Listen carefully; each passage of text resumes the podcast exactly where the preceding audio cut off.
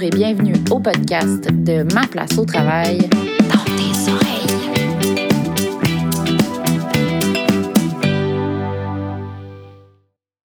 Notre invitée du jour est Micheline Lalonde-Graton.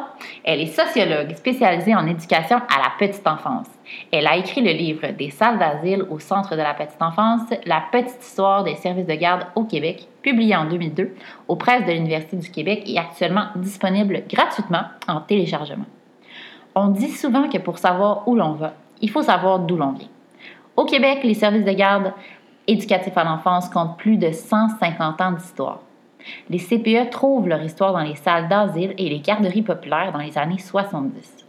Micheline Lalonde-Graton retrace le quotidien du réseau, de ses luttes, ses victoires et ses embûches. Pauline Marois a fait euh, l'histoire de, de, de tous les, services de garde depuis le début. Euh, elle l'a fait de façon très positive et c'est vrai qu'elle a participé tellement de fois euh, à des choses pour faire avancer les services de garde. Euh, moi, je vais regarder un petit peu le côté négatif des choses, c'est-à-dire les difficultés, euh, les luttes qui ont, auxquelles les services de garde ont été confrontés à travers le temps. Mais une chose que je vais vous dire tout de suite, c'est que l'histoire des services de garde ne commence pas il y a 25 ans, comme on a pu le, lire dernièrement euh, dans un, une vaste consultation maintenant qui se promène à travers la population québécoise, justement pour savoir un peu les perceptions des gens, de toute la population, sur les services de garde à l'enfance. Est-ce que ces services-là euh, procurent vraiment un bon développement de l'enfant et tout ça? En répondant beaucoup, un petit peu passionnément, là, Bon, je ne sais pas qu'est-ce qui va résulter de ça, mais ça montre quand même que depuis le début des services de garde, tout ce qu'on a fait, c'est un peu de la consultation, euh, mais sans toujours passer à l'action. Euh, c'est beau consulter, euh, mais là, il va falloir passer à autre chose. Moi, je suis mère, je vais vous dire tout de suite, je suis mère de cinq enfants, j'ai douze petits-enfants trois arrière-petits-enfants. Et ça me frappe parce que mon, un de mes arrière-petits-enfants, mon petit Léon, ça fait quatre fois qu'il change de service de garde et il a trois, il vient d'avoir trois ans. Alors là, moi aussi, je me suis impliquée pour ça parce que je trouve ça, il est instable et y a, là, il y a une place parce que j'ai une de mes filles qui travaille comme éducatrice en milieu de garde et qui a tiré des ficelles. C'est pas correct que je dise ça, je le dis pareil. Euh, qui a tiré des ficelles pour que Léon ait sa place, au moins à temps partiel, parce que il est vraiment très déstabilisé par rapport à ça. Là, ça commence à aller mieux parce qu'il sait qu'il va toujours euh, euh, avoir sa place jusqu'à temps qu'il rentre à l'école.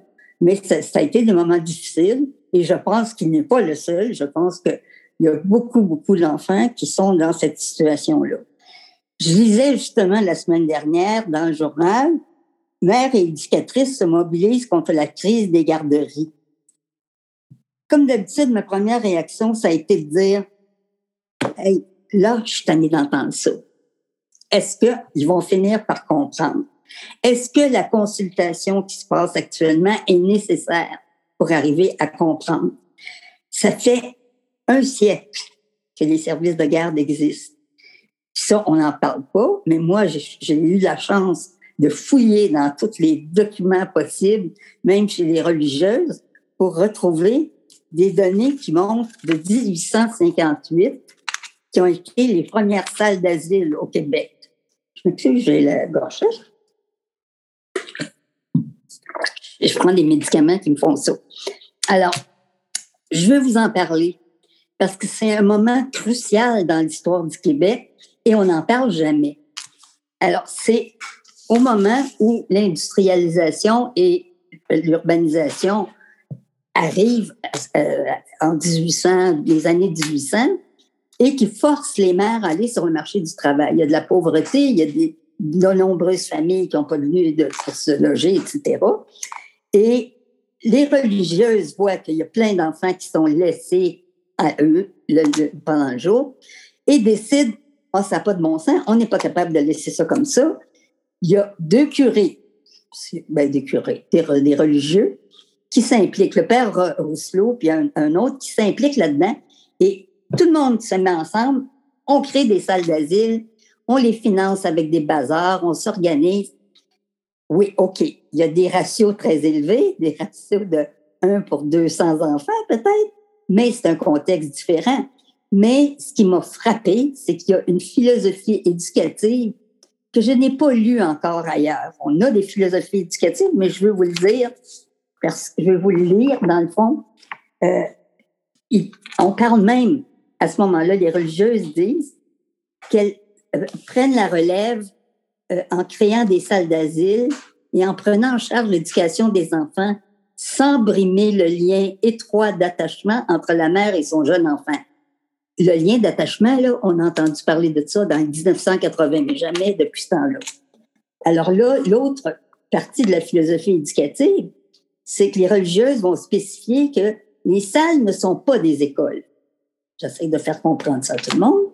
L'instruction ne peut et ne doit être que tout à fait secondaire.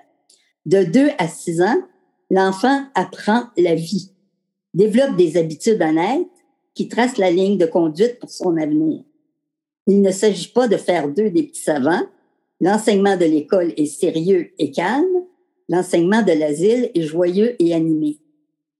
Alors, je pense que comme philosophie éducative, oui, on en a des philosophies éducatives, mais de prendre l'enfant comme il est, euh, pas en, essayant de, le rendre à, aller à l'école ou de croire qu'il vient au monde quand il arrive à l'école et de rien lui donner de 0 à 5 ans, comme c'est un peu le cas aujourd'hui. On ne met pas l'accent sur l'importance aujourd'hui du 0 à 5 ans. Il y a eu le débat des maternelles à 4 ans et 5 ans.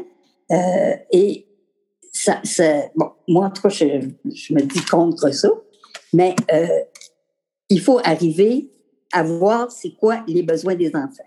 On a consulté, on reconsulte encore, on les connaît, les besoins. Il y a eu des recherches, il y a eu des études. à travers le temps, je peux pas nommer euh, ce que j'ai fait. J'ai fait des tableaux pour voir le nombre de consultations, le nombre de comités, le nombre de recherche, le nombre de Ah, OK, on revoit pour voir qu'est-ce qu'on a besoin. On sait c'est quoi les enfants de 0 à 5 ans, les recherches l'ont montré. On sait qu'est-ce qu'il faut leur donner. Oui, ça va coûter cher. Oui, ça coûte cher.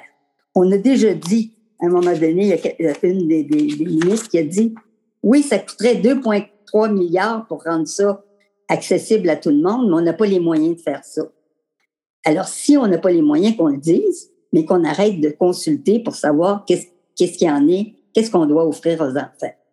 Je pense que on a dans le monde de l'éducation des gens qui font de la recherche et euh, qui sont aptes à définir c'est quoi justement Nathalie Bigra qui va vous parler de, la qualité des services de garde. Euh, on ne va pas aller consulter les gens dans la population québécoise à savoir hey, y a-t-il de la qualité dans les services de garde? Oui, il y en a, puis ça peut être amélioré. Alors, je pense que les parents à l'heure actuelle ont le droit et, euh, de, demander euh, d'avoir des places pour leur enfant et pas être obligé de se battre à chaque fois. On n'en a pas développé suffisamment des places, on le dit ouvertement. Euh, dans les dernières années, il y a eu même pas 15 000 places de développer.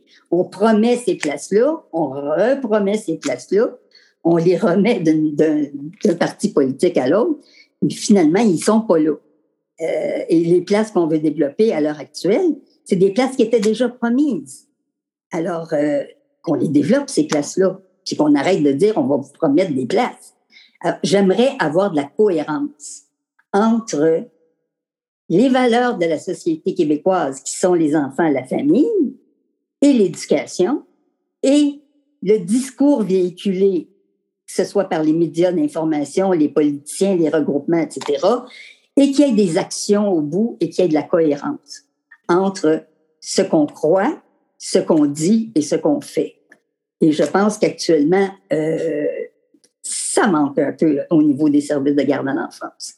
Alors, je ne veux pas entrer dans les détails de, de, de l'historique, parce que ça fait 100 ans, 165 ans, si je retourne en arrière aux, religieuses, qu'on parle de garderie, qu'on parle que les enfants ont besoin, que les mères ont besoin. Alors, je sais pas ce qu'on attend pour dire, OK, on arrête tout ça, puis on agit. On agit, puis on le fait, pas parce que les enfants viennent au monde à 5 ans, puis peut-être qu'ils vont avoir des problèmes. On le fait parce que quand ils viennent au monde, déjà, déjà, ils ont des apprentissages. Il ne faut pas l'oublier. Ce que je trouve intéressant dans votre propos, si j'ajoute une petite touche historique, c'est qu'en fait, vous parliez de l'industrialisation. Effectivement, euh, à l'époque qu'on appelle pré-industriel, donc avant la, la, première moitié du 19e siècle, grosso modo, euh, le travail des femmes, c'est souvent à l'intérieur du foyer et puis les femmes participent à la vie agricole ou alors quand on est dans des métiers de l'artisanat, le travail est imbriqué avec la vie familiale, donc on n'a pas de travail à l'extérieur de chez soi. Très peu de femmes ont des emplois, euh, mais c'est vraiment à l'intérieur de la sphère familiale que les enfants travaillent aussi en étant souvent euh, aide à la ferme, etc. Et c'est vraiment avec l'industrialisation, l'exode rural, les femmes, les familles qui arrivent en ville, où là, on commence à avoir des emplois à l'extérieur de la maison. Et effectivement, c'est tout à fait logique que ce soit à, cette, à ce moment-là où naît le besoin d'avoir des services de garde pour ces femmes en ville qui doivent travailler dans les usines. Et euh, sans rentrer dans les détails, à ces époques-là, on travaille des 8, 9, 10 heures par jour, des, des, des, des conditions d'emploi imaginables aujourd'hui. Donc, on a vraiment besoin. Et euh, ce qui est intéressant dans cette perspective-là, c'est de voir que dès le tout début, euh, l'apparition des services de garde est, elle est liée à l'emploi à l'extérieur de la maison des femmes. Et aujourd'hui, en 2021, on est encore dans cette euh, dynamique-là. Le même discours, le même discours toujours. Euh, bon, il y a des actions, là, je, je nie pas tout ce qui a été fait, au contraire, là, parce que je me souviens même d'avoir participé euh, quand, dans les décisions qui ont été prises pour avoir j'ai pu travailler avec Claudette Pitt-Robin, justement, euh, au regroupement pour les centres de la petite enfance. On avait présenté un dossier et tout ça, et je pense que ça avait été bien reçu. Et euh, c'est un moment historique, je pense, c'est le point tournant de l'histoire pour vraiment commencer à bâtir. Euh, les centres de la petite enfance ont été vraiment le point tournant de l'histoire. Alors, euh, mais là, il faut, il faut les faire, les centres de la petite enfance. Il faut pas les laisser tomber, là. Euh, il faut les faire grandir comme ils le méritent aussi. C'était le podcast de Ma place au travail dans mes oreilles. À la musique, Charles Robert Godette. N'oubliez pas de suivre Ma place au travail sur Facebook, Instagram, Twitter et Spotify.